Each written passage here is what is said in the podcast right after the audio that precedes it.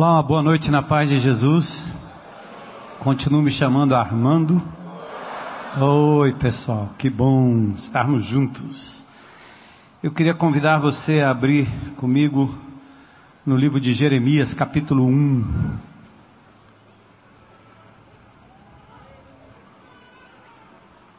Jeremias, capítulo 1.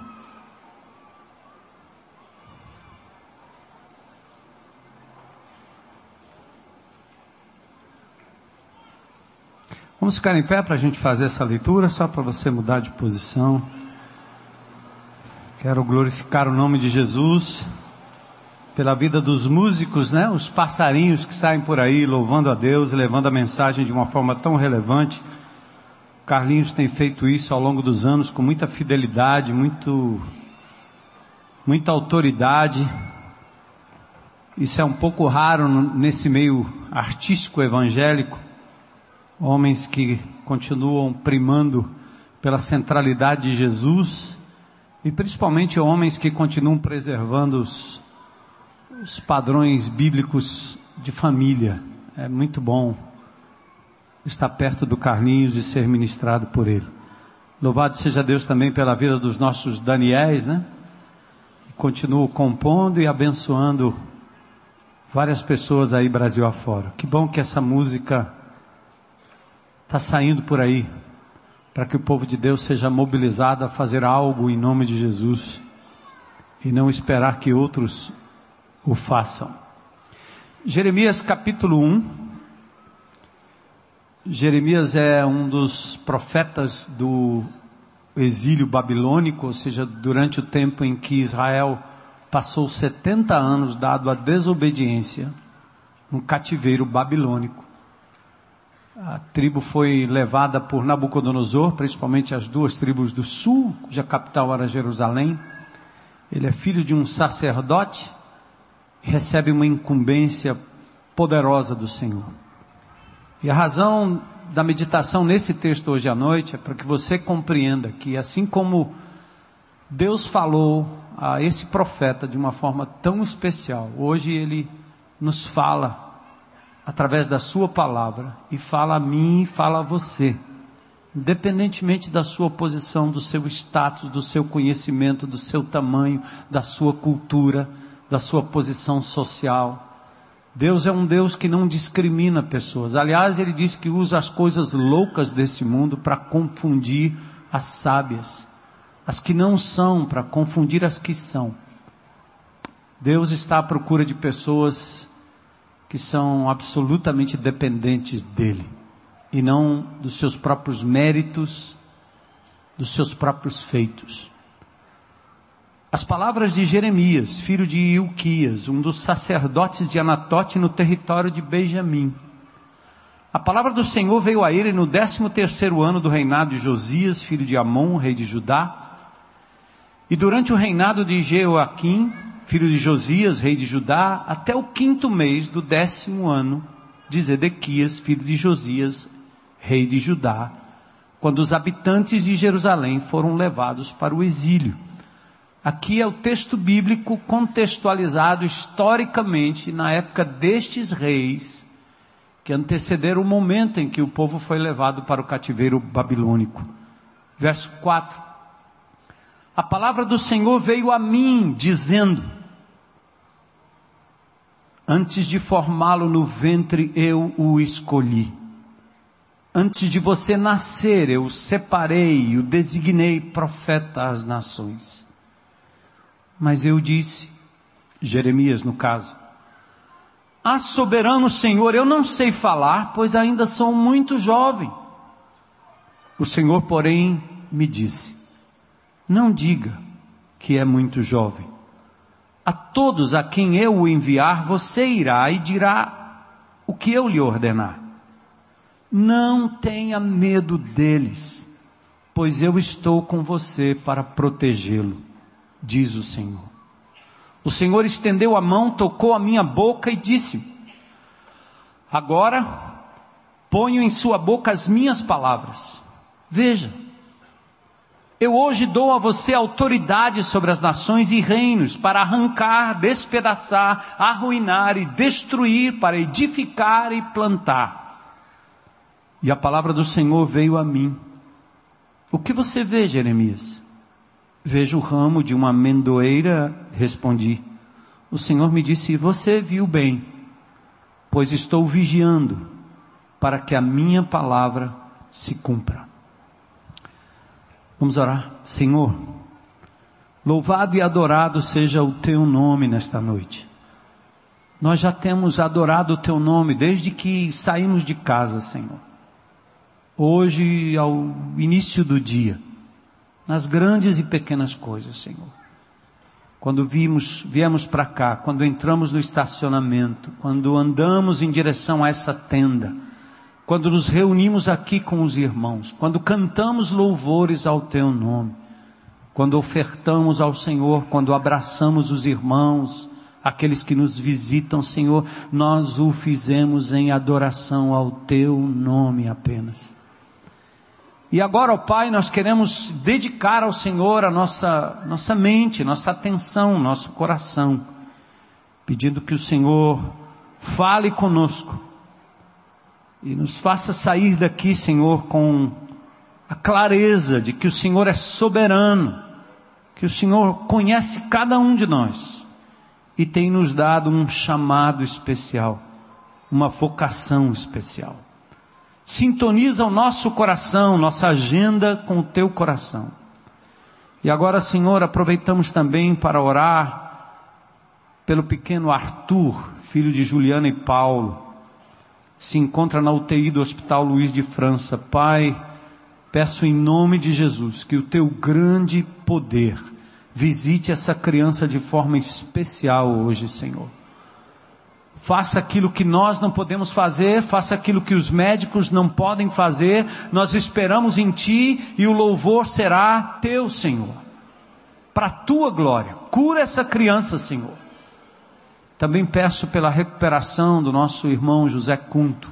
Continua, Senhor, trabalhando não só nas suas veias, no seu coração, por onde passa o sangue, mas continua trabalhando no seu caráter, na sua vida. Peço que o Senhor continue de forma especial também cuidando da Célia e de tantos outros irmãos que talvez venham à mente do teu povo agora, pessoas que estão no leito de dor Seja no hospital, seja em casa, seja distante, Senhor, seja lá pela internet, visita de forma especial, supre a necessidade, mas faz de forma que o teu nome seja glorificado, Senhor. Nós te daremos todo louvor, toda honra, toda glória, em nome de Jesus. Amém. Podem sentar.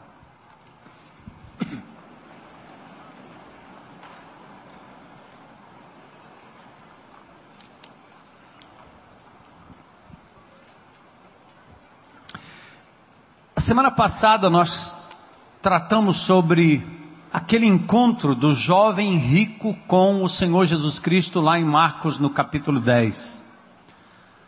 O jovem rico aproxima-se de Jesus e ele faz uma pergunta que traz uma ambiguidade, uma quase uma contradição. Ele pergunta o que eu devo fazer para herdar a vida eterna confuso.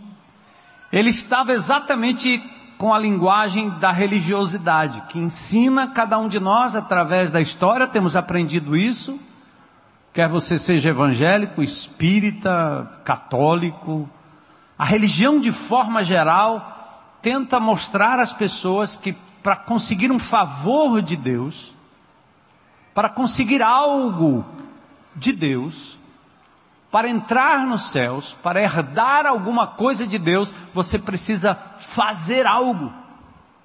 Quanto é? Quanto custa? E aí pessoas fazem boas obras e ajudam outras pessoas. Eu me lembro meus pais espíritas, bastante focados nessa ideia de ajudar os enfermos, as crianças, nos lares que as instituições espíritas tinham. Mas a lógica por trás daquela ajuda era tentar ganhar um favor divino. E quem sabe conseguir, através da prática de boas obras, herdar alguma coisa. A igreja romana e até a igreja evangélica também acaba atraindo pessoas e prendendo pessoas aos cultos, aos centros, às missas, na base do reza que você recebe. Faz a oração da corrente, não sei do que, você recebe. Vem dez vezes aqui que você recebe. Então, sempre nós estamos jogando com a boa fé do povo e fazendo eco às palavras desse jovem que achava que fazer alguma coisa era suficiente para herdar vida eterna. Lê do engano. Herança se obtém por filiação. Você não compra o seu nascimento. Você nasce na família de Deus. Alguém herda alguma coisa dos pais porque nasceu ali. Ou um pai, uma mãe podem adotar uma criança, talvez um menino de rua, talvez um menino da creche, a menina da creche, e a partir daquele momento, sem que a criança possa fazer absolutamente nada, ela está agora apta para herdar toda a herança junto com o filho e a filha legítimos. Foi assim que Deus fez comigo, foi assim que Deus fez com você. Eu e você não merecíamos nada a não ser condenação, morte eterna, e mesmo assim, Deus nos adotou na família, porque Ele tinha e tem um filho único legítimo que é Jesus, herdeiro de todas as coisas. E como Jesus é herdeiro de todas as coisas, nós que fomos adotados na família de Deus, nos tornamos co-herdeiros com Ele.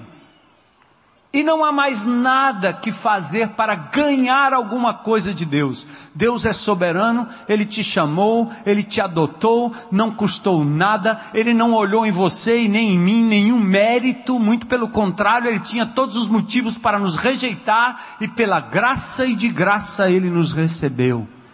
E nós nos tornamos herdeiros, aleluia, herdeiros, herdeiros, herdeiros. Jesus disse no Sermão do Monte: Bem-aventurados mansos, porque eles herdarão a terra.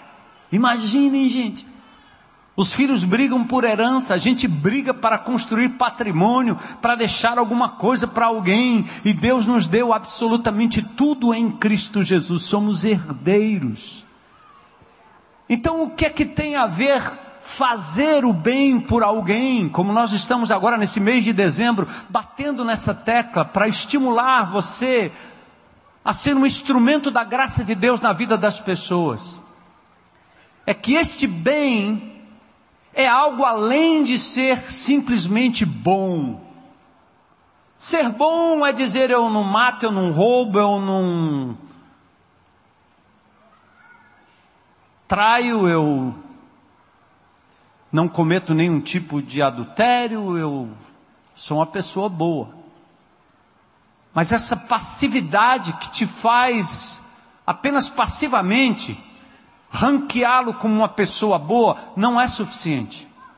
E o que Deus disse para aquele jovem era exatamente isso. Você guarda todos esses mandamentos, mas isso não é suficiente. E ele pegou aquele homem exatamente onde estava o coração dele. Eu quero ver se você é capaz de fazer o bem. Pega aquilo que de melhor tem e dê. Quando Jesus disse isso, ele ficou triste, porque ele tinha muitas coisas, estava agarrado a muitas coisas. E Jesus então mostra naquele texto que nós explanamos a semana passada, que não basta ser bom, você precisa praticar o bem. Quantas pessoas crentes em Cristo Jesus sentam domingo pós domingo na igreja, têm a vida eterna, ganharam um passe para o céu e eles são bons crentes, mas eles não fazem o bem como crentes em Cristo Jesus. Esperam talvez que o governo faça, que os políticos façam. E o que nós vemos nesse nosso país é que eles fazem sim, mas para os seus próprios benefícios, para o seu próprio bem, sonegando das pessoas o mínimo, o básico, retirando aquilo que poderia ser o alimento de muitos, a salvação de muitas vidas. E a igreja de Jesus é reino de sacerdotes, reino de ministros, reinos de pastores e pastoras, sem posição, mas com função para ser a cura para as pessoas ao redor, através de se fazer o bem com amor e por amor. Então, fazer o bem é um ato de amor e por amor e por gratidão aquilo que o Senhor tem feito. Porque você é herdeiro. Faça dessa forma. Então, amados, nós queremos hoje à noite pensar talvez que você tendo recebido de Deus um chamado, talvez ainda lute com esse sentimento de inadequação, ou seja, eu não consigo. Eu não sei como. Até porque na igreja de Jesus, porque nós damos tanta ênfase a esse encontro dominical, que a figura que você tem de um bom cristão é alguém que pega no microfone. Ah, eu não sei cantar como Carlinhos Félix. Claro. E não vai cantar mesmo. ah, eu não sei falar como aquele homem que fala, parece que ele fala bonito, palavra após palavra. Aham. E você tem a ideia de que a única maneira de servir a Deus é pegando no microfone. Eu me lembro uma vez indo para um grupo pequeno, quando eu cheguei lá, tinha um púlpito e umas cadeirinhas, como vocês estão postos aqui. Me lembro minhas filhas brincando de igreja e elas brincavam de igreja assim. A mais velha pegava uma coisa parecida com um microfone, um cabo de vassoura, botava todo mundo sentado na frente e começava a pregar e tinha o cântico e tinha a pregação e ela mandava todo mundo ficar calado. E a noção que ela tinha de igreja era um espaço onde tinha um púlpito e cadeiras do povo sentado esperando. Até que Deus nos iluminou com a palavra de Deus e nos ensinou que igreja não é só este ajuntamento aqui, mas é o que nós vivemos na segunda, na terça, na quarta, na quinta, na sexta, de casa em casa, de casa em casa. É lá que a graça e o poder de Deus se manifestam. E anos mais tarde, depois da gente trabalhar essa questão das igrejas em grupos pequenos, eu vi crianças brincando de igreja de uma outra forma. Elas sentadas ou juntas aqui disseram: Vamos brincar de igreja? E eu observando. Como era essa brincadeira de igreja? E a brincadeira de igreja era assim: senta todo mundo aqui numa roda e agora é hora de partilhar. Eu olhei e disse: Glória a Deus. Não tinha pastor ali, não tinha um diácono ali, graças a Deus. Não tinha nenhum oficial, não tinha coisa nenhuma. O que tinha ali eram crianças modelando aquilo que Jesus nos ensinou. Que todos podem partilhar, todos podem orar, todos podem falar, todos têm o poder. Esse texto de Jeremias hoje talvez seja para cutucar você que acha que não tenho a capacidade. Eu não sei cantar como um anjo. Eu não sei pregar como um grande pregador. Mas será que você tem desculpas para continuar sendo bom sem fazer o bem? Continuar sendo crente sem multiplicar? Sem se multiplicar, sem ganhar alguém? Há líderes que perdem o entusiasmo, não tem mais contato com ninguém, não consegue conduzir mais ninguém a Jesus. Mas eu quero dizer hoje com graça e misericórdia que esse foi o problema de Jeremias. E eu quero mostrar para vocês como Deus abordou esse Jeremias tímido, confuso e cheio de desculpas. Olha o seu sentimento. Versículo 6. Então lhe disse eu: Ah, Senhor, eu não sei falar, porque eu não passo de uma criança. É, ele estava usando uma linguagem metafórica, dizendo assim: Eu sou um imaturo, Senhor. Quanto tempo você tem de convertido? Sei lá, um mês, pastor. Só um ano. Eu me converti eh, faz pouco tempo. E o está me pedindo para ir lá transformar vidas, mudar a história de pessoas, falar do amor de Deus, usar o bem como uma ponte para falar do bem maior que é Jesus. Eu não consigo, pastor, não sei direito. Aqui, Jeremias revela o sentimento de incompetência. Ele diz: Eu não sei como falar. E diz ainda que a causa é a imaturidade. Eu não passo de uma criança. Queridos, é bem verdade que Deus não está chamando todo mundo para essa função de Jeremias. Mas o princípio é válido para qualquer tipo de serviço, qualquer tipo de chamado, qualquer tipo de ministério. Para alguns, falta experiência, maturidade, habilidade, às vezes idade. E pode ser que isso seja verdade, mas vamos considerar que nem sempre temos a perspectiva correta acerca de nós mesmos. Deixa Deus falar, irmão. Antes de você se encolher, deixa Deus falar. Ele sabe muito mais sobre você, sobre a capacidade que Ele lhe deu e sobre o grande projeto que Ele tem para você. Um projeto muito maior do que o que você imagina. Deus vê o que nós não vemos. Ele é capaz de criar do nada o que nem imaginamos que possa ser criado. Os dons e talentos são importantes, mas devemos lembrar que Ele é o doador e Ele faz segundo o seu propósito. Então Deus faz com que Jeremias compreenda a sua limitação e compreenda que a sua limitação não deve impedir o seu engajamento na obra. Vocês estão lembrados, amados, que eu falei que dias atrás, ou semanas atrás, eu passei numa cidade, num local onde à beira de um rio, o apóstolo Paulo, com meia dúzia de mulheres, uma vendedora de púrpura, uma jovem possessa, mais tarde um carcereiro amedrontado. O apóstolo Paulo entra com o evangelho do Oriente para o Ocidente, da Ásia para a Europa, e ele não começa com coisa grande com muitos recursos. Ele não começa com a multidão, mas ele começa com um grupo de pessoas orando à beira de um rio. E ali Deus liberou poder para aquelas mulheres simples e pacatas para a transformação do Império Romano, do Ocidente, e esse evangelho chegou até mim, chegou até você. Percebe? Eu quero dizer para você: não despreze as pequenas coisas que Deus quer realizar através de você.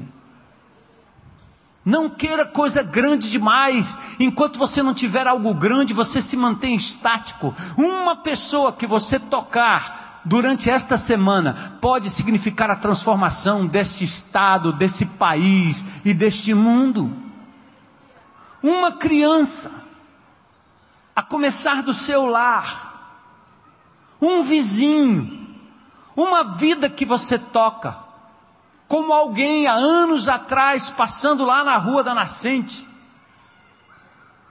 me viu ali, me convidou para uma escola bíblica. Depois, anos depois, na escola, alguém tocou a minha vida, me fez um convite e Deus mudou a minha história completamente. Como? Aquele menino de uma família pobre lá na zona norte de São Paulo, numa rua toda esburacada, numa casa muito simples. Como Deus pôde fazer algo com alguém tão limitado como eu? A glória continua sendo dele. E ele quer fazer o mesmo com você. Você precisa entender esse instrumento poderoso que você é. Hoje à noite é um tempo de você refletir naquilo que Jeremias colocou diante do Senhor e como o Senhor se colocou diante de Jeremias. Verso 7. Deus diz: Não digas, Jeremias, não passo de uma criança. Não fala isso, não. Não use a sua juventude, a sua inexperiência, o seu anonimato, a sua inatividade como desculpa para ficar fora da grande obra que Deus está fazendo ao seu redor. Não use isso como desculpa. Você é um portador de milagres. Pastor Alcimou pregou sobre isso há tempos atrás. Você carrega no seu bolso, no seu coração, nas suas mãos, a capacidade da operação de grandes milagres e grandes transformações. Por isso a gente canta, irmãos, a cura para a alma vive em mim, e ele se chama Jesus. Percebe? Você é um portador é lá na escola, é lá no condomínio, é lá no seu trabalho, é no meio da rua, é no lugar onde você para, é no lugar onde você abastece, é no lugar onde você faz compra, é no caixa, em qualquer lugar. Deus quer te usar para transformar uma vida que pode estar transformando toda uma família, toda uma comunidade, toda uma cidade, toda uma nação. Você crê nisso? Como ficar parado, irmão? Como não se dispor? Quais seriam suas limitações para servir aos de dentro e os de fora? Como você se vê? Como você vê as vidas que estão passando por você no dia a dia? Perceba o que Deus pode fazer para lhe usar. Deus dá três razões pelas quais Jeremias e nós deveríamos aqui, como um todo em conjunto, estarmos animados e não acovardados para servir ao Senhor. Nós vamos sair hoje prontos, com os pés formosos que proclamam as boas novas. Três coisas que Deus marcou para Jeremias mudar a sua mente, a sua cabeça, e Ele quer fazer isso com você agora. Não é o meu convencimento, é o fato de que nós vamos apontar para o Deus que, em primeiro lugar, é soberano sobre a história. Segundo lugar, Ele tem autoridade. Ele te manda fazer porque você vai na autoridade do nome dele. Em terceiro lugar, ele tem toda a provisão. Ele tem tudo, ele vai prover tudo para você. Vamos examinar esse diálogo entre Deus e Jeremias. Bem simples, verso 4 e 5. A soberania de Deus e os propósitos eternos. Versos 4 e 5. A mim veio, pois, a palavra do Senhor dizendo: Antes que eu te formasse no ventre materno, eu te conheci Antes que saísses da madre, te consagrei e te constituí profetas às nações, ou profeta às nações. O primeiro ponto do argumento divino está baseado no fato de que a vida de Jeremias, a sua vida, está fincada no imutável e soberano propósito de Deus.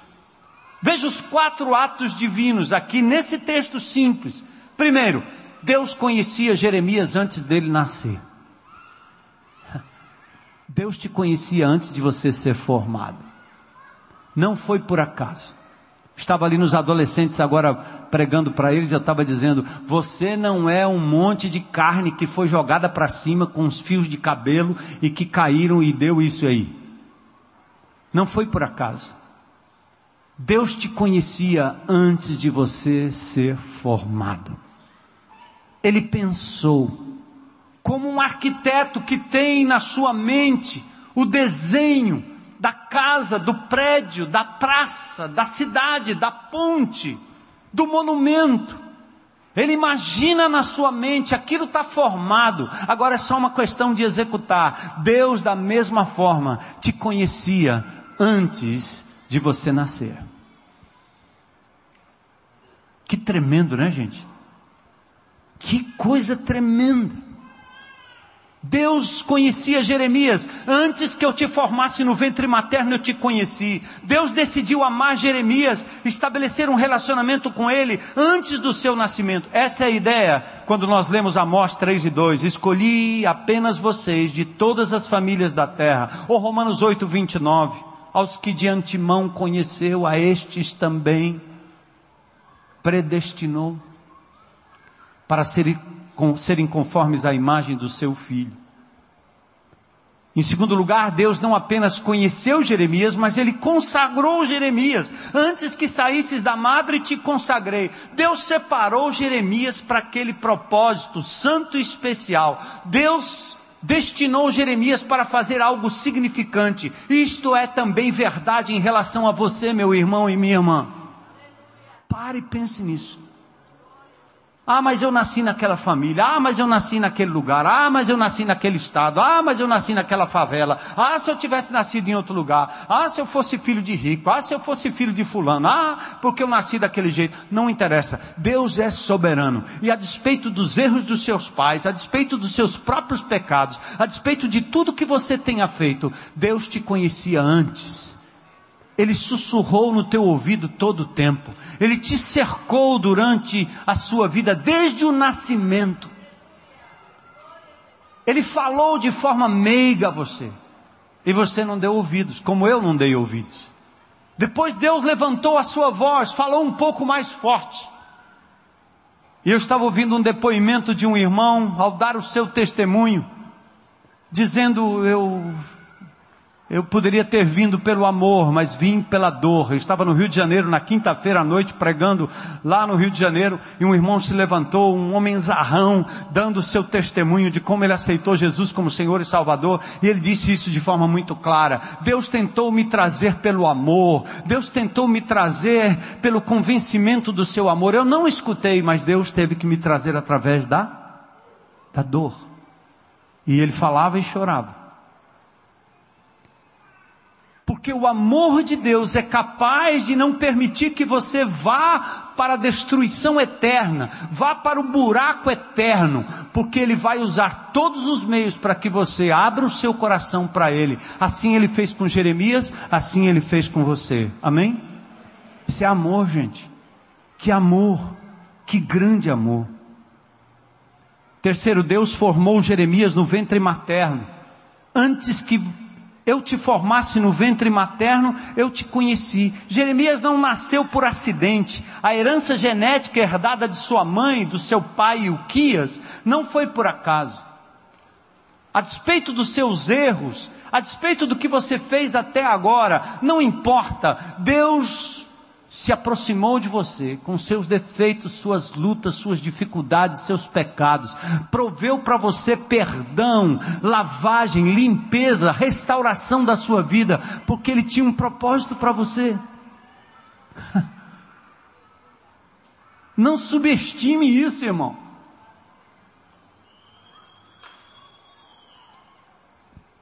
Quarto, Deus apontou Jeremias para ser um profeta. Eu te constituí profeta às nações. Este foi o propósito do nascimento de Jeremias e foi o seu destino. E todos nós temos um também, sabia? Você pensa que Deus criou você para ser alguém trabalhador, pai de família, mãe de família. Deus criou você para ter diplomas, para você passar no concurso público para você estudar, ter casa, carro, se aposentar e morrer? ter amores, família, amigos, é isso aí, uma casa num lugar, um terreno não sei aonde. É para isso aí, cara. Esse é o grande projeto. E como apêndice da sua agenda, você coloca uma hora que você vai passar em frente à tenda aí e fazer o sinal da cruz. Pelo sinal da Santíssima Cruz, livrar-nos Deus, nosso Senhor, dos nossos inimigos. Eu vim aqui no domingo à noite para cantar um cântico. Se juntar a esse coral e está tudo feito. O resto você vai tocar a sua vida como você planeja, como você acha que tem que ser, envolvendo o seu coração e sua vida só para cuidar dessas coisas e depois no final da vida achar que você correu atrás do vento construiu para os seus filhos e eles não deram a mínima para você, construiu sua vida para um homem que depois nem deu a mínima, ou para uma mulher que talvez levou o coração dela e entregou para outros. Hã?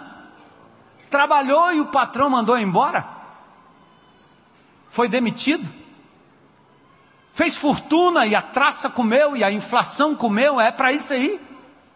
Confiou no partido, confiou na política e olha no que deu. Será que é isso? Não, não. Deus chamou Jeremias para ser profeta às nações. Deus chamou você para ir, pregar o Evangelho, expandir o reino de Deus, viver o reino de Cristo, proclamar os milagres de Jesus, influenciar a família, a sociedade, seus amigos, parentes e etc. Glória a Deus! É, Mateus 6,33. Busque em primeiro lugar o quê? E a sua? E agora sim, e só aí sim, as demais coisas serão o quê? Não inverte que você morre, cara. Não inverte que você adoece. Percebe? Quando você coloca o seu coração no propósito maior de Deus, o que, que Ele vai dar para você de quebra? Ele pode dar um grande amor, uma família, uma casinha, um carrinho, uma bicicleta, um patinete, um terreninho. Só que isso será o que? O transbordar do seu copo. Porque o seu copo estará cheio dele. É Ele que sacia a tua sede, é Ele que te dá prazer, é Ele que o seu pão, é Ele que nos faz feliz de verdade. Aleluia! Irmãos, se nós fôssemos liberados daqui com essa consciência e com esse poder, Fortaleza não mais seria a mesma. Percebe? Eu te chamei, te constituí profetas. O grande estímulo para o nosso ministério está no fato de que ele está firmado no soberano e imutável propósito de Deus. Não, não escolhemos a Deus, Ele nos escolheu antes. Não somos frutos de uma coincidência, um acidente do acaso. Fomos criados por um arquiteto divino, um tapeceiro mor, que está costurando a nossa vida. Às vezes parece feio, mas Ele sabe qual é o final de tudo. Glória a Deus. Então diga aí comigo: eu reconheço o teu chamado para a minha vida, Senhor. E a forma peculiar e maravilhosa que o Senhor me fez. Aleluia. Coisa linda, né? E a autoridade, o respaldo no verso 7. A segunda razão pela qual Jeremias deveria vencer o medo está na certeza de que a autoridade de Deus respalda o falar e o fazer. Mas o Senhor disse: Não digas não passo de uma criança, porque a quem eu te enviar, você vai. E tudo quanto eu te mandar falar, falarás. A ênfase está no enviar de Deus. Qualquer que seja o lugar, qualquer que seja a tarefa. A tese é reforçada no verso 9. Depois estendeu a mão e tocou na minha boca. E o Senhor me disse: Eu ponho na tua boca as minhas palavras. Não se preocupe com aquilo que você vai falar. Quantas vezes eu mencionei aquele amado irmão que entrou aqui com aquele carrinho, subiu aqui falando das maravilhas de Deus, aquele, aquele indivíduo que saiu das drogas, saiu como um catador de lixo, explorado pelas drogas, explorado pelas pessoas, entrega sua vida a Jesus, entra aqui, sobe nesse púlpito e diz grandiosidades sobre Deus. E ele falava da Bíblia que ele não sabia ler. Não tinha nem conhecimento, ele cheirava a Bíblia como se pudéssemos aprender alguma coisa pelo cheiro. Significa que Deus é poderoso para colocar na boca daquele homem palavra viva. Porque quando o Espírito entra no coração de alguém, não precisa ser doutor, não precisa ser professor, e por isso nós estamos devolvendo a vocês a responsabilidade de aprender de Deus através da palavra, e não esperar que os homens aqui na frente falem da palavra. Nós também somos carentes e precisamos da palavra. Nós queremos estimular vocês a buscarem ao Senhor no dia a dia e serem instrumentos poderosos de Deus, fazendo o bem por alguém. Deus vai colocar a palavra na tua boca.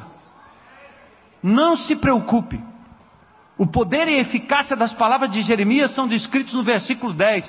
Hoje eu te constituo sobre as nações e sobre os reinos. Você vai arrancar, vai derrubar, vai destruir, vai arruinar, mas também vai edificar e vai plantar. Você vai profetizar, você vai denunciar o mal, você vai dizer que está errado, que aquilo não está certo, mas você também vai construir e fazer o que é certo e dar exemplo de Jesus para essa sociedade. Por isso o Senhor diz em Mateus 5,16: Assim brilha a vossa luz, ou a vossa luz diante dos homens, para que vejam suas boas obras e glorifiquem ao Pai de vocês que está nos céus. Como isso se aplica a nós? À medida que somos guiados por Deus no caminho do servir, à medida que nossas palavras se conformam com o que a Bíblia ensina, podemos dizer como Jeremias: não estamos aqui por nós mesmos, não falamos na autoridade do nosso nome, mas daquele que nos enviou. Falamos e fazemos segundo a palavra, o seu chamado e a sua provisão. Amém? Às vezes eu sinto que eu estou fraco. Às vezes eu sinto que eu sou pequeno. Às vezes eu sinto que eu não vou conseguir. Às vezes eu sinto que eu ainda não aprendi tudo. Mas eu sou encorajado quando eu olho para o meu Senhor e sei que Ele me conhecia, que Ele me consagrou e que Ele me capacita e vai colocar na minha vida, na minha boca, nos meus atos, a Sua palavra e o seu querer. Deixa eu lhe dizer uma coisa. Muita gente fica querendo um encontro com Deus. Ah, a gente até canta, né? Eu quero lhe tocar, quero lhe pegar. Ninguém vai pegar na veste de Jesus, não. Ele está à direita do Pai em majestade. Um dia ele voltará. Você não tem um braço muito longo para chegar lá. Não adianta você querer ver Jesus numa visão ou numa visagem. Não adianta você querer ver Jesus nas coisas mirabolantes, espetaculares. Sabe como é que você vai sentir o poder de Deus? Quando você olhar para alguém carente, necessitado, que não pode lhe retribuir, e você disser: Senhor, usa-me. Naquela hora, o Espírito de Cristo que está em você vai lhe capacitar a amar com o amor de Jesus, abraçar com o abraço de Jesus, tocar com o toque de Jesus, chorar como Jesus choraria, abençoar como Jesus abençoaria, alimentar como Jesus abençoou, e nessa hora você vai sentir o milagre de Deus passando por você. Amém? Pastor Alcimo dizia: você vai se tornar um portador de milagres. Mas a razão que a gente não experimenta isso é porque a gente para estaticamente esperando Deus fazer algo diferente com a gente, só com a gente. A melhor forma de perceber a presença de Deus é ser instrumento dele, é deixar que ele lhe toque, é deixar que ele seja o grande maestro e que conduza a sua vida quando você diz: Eu me disponho. Por fim, no verso 8, a provisão divina. Não temas diante deles, Jeremias. Eu sou contigo para te livrar, diz o Senhor. O grande obstáculo enfrentado pelos jovens e inexperientes é o medo da rejeição e da oposição. Muitos de nós não damos um passo em direção ao outro porque a gente tem medo de ser rejeitado. Ah, o pessoal não vai achar legal. E se eles não acharem legal, eu vou ficar mal. Quando você faz isso, você está procurando significância e amor, aprovação nos outros. Você está vivendo da aprovação dos outros. É muito importante para você ouvir o que as pessoas pensam de você. Você é o tipo da pessoa milindrosa, milindrada, que fica preocupada em não desagradar e por isso você fica quietinho e é melhor não dizer nada, é melhor ficar ali neutro e não provocar nada. Meu amado, você está se, se alimentando do amor dos homens. Para com isso. Está na hora de você ouvir a voz do Senhor dizendo: Você é minha filha amada em quem eu tenho prazer. Vá. Se os homens te rejeitam, o Senhor te recebe. Se as mulheres te rejeitam, o Senhor te recebe. Se os teus pais te rejeitam, o Senhor te recebe. Se os teus filhos te rejeitam, o Senhor te recebe. Se a sociedade, o professor, o amigo de classe te rejeita, o Senhor te recebe.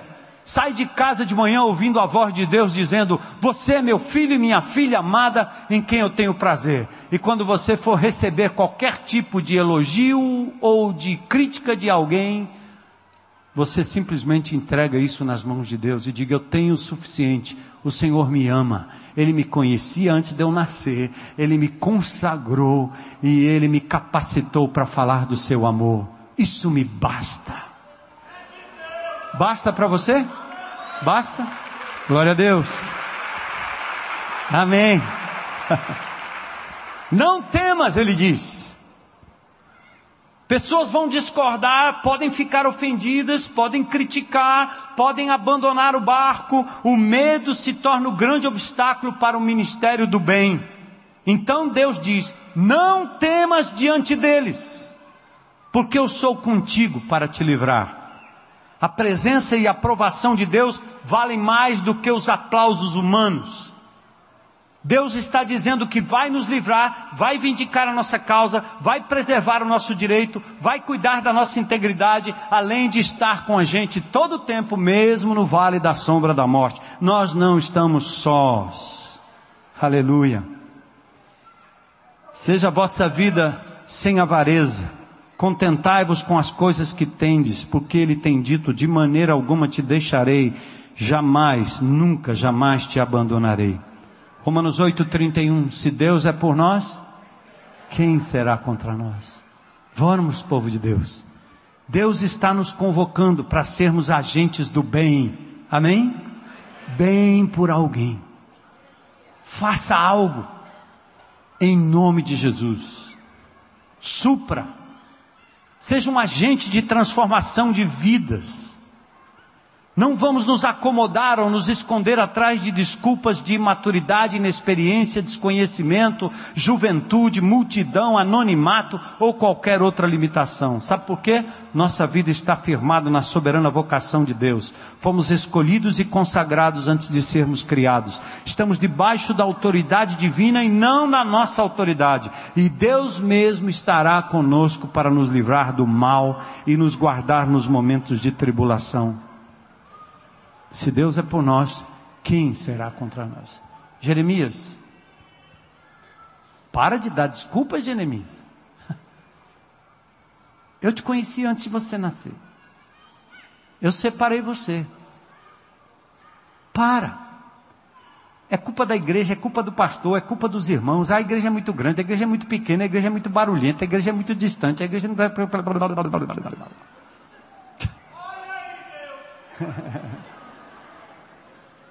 E Deus está dizendo: não. Eu te conheci, eu te separei, eu te enviei.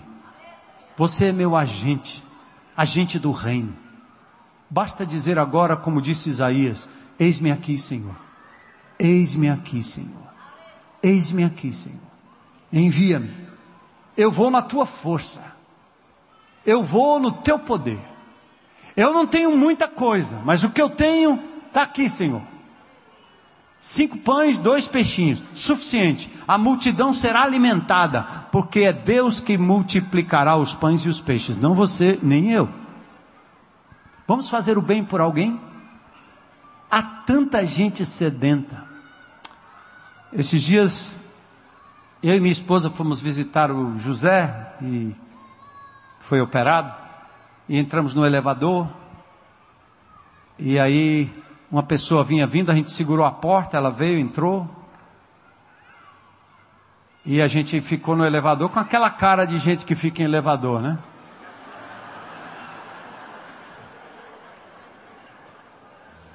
Ninguém fala nada.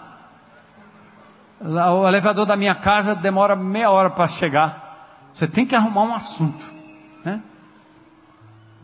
Aí a gente ficou olhando para a cara do outro, ela Olhou, a gente olhou e tal, ela disse assim: Vocês moram aqui no prédio? Aí nós dissemos: Não. A gente veio visitar um casal, um amigo que foi operado. Ela disse: Ai, que coisa boa, alguém se importar com alguém, visitar. Isso é tão raro nos dias de hoje. Aí eu disse: Pois é. Aí viemos visitar aqui nosso irmão em Cristo. Aí a gente foi falando e conversando e já ia chegando no andar dela, né? E a porta abriu. E ela saiu, mas só que ela botou a mão na porta, a porta não fechava. E ela começou a contar como ela vinha de uma outra cidade, como ela estava precisando de amizade, precisando de alguém que se importasse. Eu disse: Meu Deus, está aqui, somos nós, é a Liana fizemos contato e eu ouvi dizer que a Liana já fez um contato com ela e já está. Eu não sei nem se ela está aqui hoje. Né? Se não estiver aqui, deve estar tá na internet. Mas um toque, um contato, um momento, uma pessoa que você talvez olhe e diz assim: rapaz, essa pessoa aí não vai querer nem falar comigo. Essa pessoa está com o coração totalmente aberto para ouvir do amor de Jesus. A cura para a alma está em você mesmo. Bora lá, gente? Fazer o bem por alguém, está sensível, esperando Deus tocar a qualquer momento. Essa semana, várias oportunidades Deus usou para abençoar a vida de alguém e eu poder dizer: foi por Jesus, até no avião. Entrei no avião que eu ia indo para São Paulo e uma moça sentou do meu lado. Eu vi que ela estava trabalhando lá com o cinto e não encaixava direito. E eu disse: Posso te ajudar? Aí depois a mesinha, né? uma pessoa que talvez estava pela primeira vez num, num voo. Ah, mas como foi bom não poder dizer, oh, essa mulher aí não sabe nada. Mas eu, eu tentei me aproximar de uma forma, né? E que oportunidade preciosa de poder mostrar gentileza, empatia, cuidado, em todos os sentidos. Eu pego sua bolsa, eu te ajudo, vem cá, em nome de Jesus, em nome de Jesus, em nome de Jesus. Curva sua cabeça aí um minuto em oração. E vamos sair daqui com um propósito. Nós vamos ver o milagre acontecer, a presença de Deus se tornar real na sua vida. Eu já ouvi grandes histórias. Já pensou no dia 24, nós temos um, um jantar na Praça do Ferreira. Hein? Que coisa. Um jantar de Natal na Praça do Ferreira. Cadeiras de rodas foram compradas aqui. Lares, crianças, pessoas já foram alcançadas, vizinhos, amigos, parentes. Bem por alguém para levar Jesus a quem não tem. E a sua oração hoje à noite deve ser essa. Diga sinceramente para o Senhor: Eis-me aqui. E diga, Senhor, me perdoa porque eu, eu tenho assumido uma atitude passiva. Eu me considero até uma pessoa boa, mas eu não tenho sido um agente do bem, um agente motivado de fazer o bem por alguém levando o nome de Jesus. Aí você vai dizer assim: Eis-me aqui, Senhor. Diga isso em oração por Senhor agora, em nome de Jesus. Diga: Eis-me aqui, eis-me aqui, Senhor. Eis-me aqui. Me usa, Senhor. Me mostra, me toca, Senhor. Glórias ao teu nome, Jesus. E eu quero ainda fazer um outro convite. Talvez você está aqui hoje pela primeira vez, ou me ouvindo lá na internet, ou lá na, na tendinha. E, e, você diz: Ah, eu, eu gostaria de fazer algo pelo Senhor. Mas antes de fazer, fazer algo para o Senhor, Deus quer não o que você tem, mas quem você é. Deus quer a sua vida. Deus quer que você entregue o seu ser, seu corpo, a sua vida ao Senhor. Hoje à noite você tem uma oportunidade de aberta e publicamente dizer: Eu quero Jesus como meu Senhor e Salvador, entendendo que Ele me amou e se entregou por mim. Deus deu o seu melhor bem, o seu filho, por amor a mim, eu recebo, Senhor, eu aceito, eu quero me tornar filha, filho do Senhor, pela fé, de graça, pela graça, hoje à noite, em nome de Jesus. Deus te abençoe, querida, glória a Deus, glória a Deus. Mais alguém hoje à noite, levanta a mão aí onde você está, diga: Eu quero, chegou a minha vez. Eu nem terminei de falar, ela levantou a mão, ficou em pé. Glória a Deus. Tem mais alguém? Deus te abençoe. Deus te abençoe. Mais alguém, amados? Mais alguém hoje à noite? Glória a Deus, glória a Deus, glória a Deus. Aleluia. Aleluia. Eu quero convidar vocês, se quiserem, puderem, venham aqui à frente, venham para a gente orar com você hoje à noite. Glória a Deus, cara. Valeu. Meu, Deus te abençoe, Deus te abençoe. Quero convidar os líderes, os aprendizes de grupos pequenos, venham para cá para orar com essas pessoas. E se você quiser, ainda dá tempo, sai do seu lugar, vem aqui para frente. Se a decisão não é por mim, não é por esta igreja, é por Jesus. Não se envergonhe do Evangelho. Jesus não teve vergonha de você, ele foi à cruz do Calvário e se entregou publicamente. Vem, sai do seu lugar, pode vir, vem cá. Eu estou hoje à noite assumindo um compromisso com Jesus. Eu aceito seu amor, sua escolha, seu poder. Quero ser um instrumento nas mãos de Jesus. Vem, vem, amado, vem, vem. Pode vir, venha. Faça desse desse final de ano um momento de transformação na sua vida. Você esperou tanto, protelou tanto. E hoje à noite o Senhor está falando ao seu coração. Louvado seja Deus. Valeu, amigo. Valeu, irmão. Valeu, famílias famílias, famílias vindo, amigos, irmãos. Glória a Deus. Vem, vem, vem, vem. Glória a Deus. Vamos celebrar. É o Espírito de Deus passeando aqui nesse lugar. Oh, glórias ao teu nome, Jesus. Vem, tem lugar para você. Vem mais, vem. Louvado seja Deus, vem. Chegou a sua hora, venha. Não se envergonhe de Jesus. Ele não se envergonhará de você. Eu sou de Jesus, aleluia. Quero ser um instrumento nas mãos dele. Aceito o seu perdão, sua salvação. Vem, vem, vem, vem. vem, aproveita a oportunidade. Não deixa virar o ano longe de Jesus. Aleluia. Glória a Deus, glória a Deus. Glória a Deus. Vem, vem uma família vindo ali. Glória a Deus, glória a Deus, glória a Deus. Oh, glória a Deus. Aleluia. Vem, ainda dá tempo, ainda dá tempo. O culto não terminou. O Senhor ainda está agindo. E Ele vai levantar você hoje à noite. Vem, vem, vem. Dá tempo. Você está dizendo com esse gesto: Eu me identifico com o Senhor. Nós não temos vergonha da camisa do time, mesmo quando perde. Nós não temos vergonha de usar uma roupa com a grife aqui do lado. Não podemos nos envergonhar de Jesus. Aleluia. Vem. Vem, vem, vem, vem. Aleluia. Glória a Deus. Eu quero convidar os irmãos, líderes de grupos pequenos, saiam do seu lugar. Tem muita gente aqui para você orar com eles. Vamos ficar em pé, igreja. Estenda a sua mão aqui para frente. Vamos orar por eles hoje à noite. Deus soberano, maravilhoso Senhor, a tua presença nos, neste lugar fez isso, Senhor. Converteu corações ao teu filho Jesus, trouxe salvação a estas vidas, a estas famílias, Senhor. E nesse momento nós os acolhemos no corpo de Cristo, como nossos irmãos, nossas irmãs em Cristo herdeiros e herdeiros da promessa eterna, filhos de Deus através de Jesus.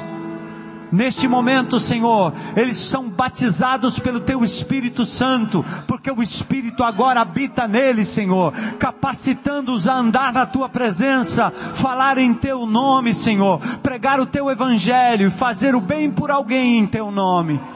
Senhor, livra-os das garras do inimigo Leva o Senhor para suas casas, para o seu trabalho e que seja uma semana poderosa na tua presença, Senhor.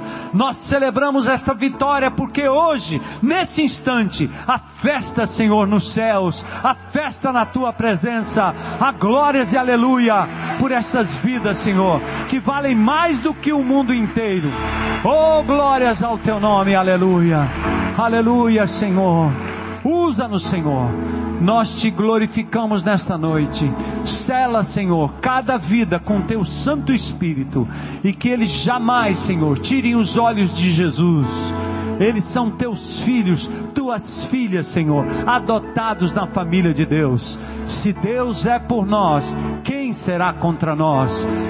Senhor, nós repreendemos toda a obra do maligno na vida deles, Senhor, quebrando toda maldição, todo laço do diabo que tem a ver com o passado deles, Senhor. Eles agora são novas criaturas em Cristo Jesus. Nenhum mal, nenhuma maldição poderá recair sobre eles, Senhor. Sela com teu Santo Espírito, faz a tua obra e completa, Senhor, para a glória do teu Filho Jesus, a quem nós entronizamos, a quem nós adoramos, a quem nós nós reverenciamos, Senhor, e a quem nós proclamaremos durante essa semana para a glória do teu nome, em nome de Jesus. Amém. Aleluia. Bem-vindos ao corpo de Cristo. Glória a Deus. Glória a Deus. Glória a Deus.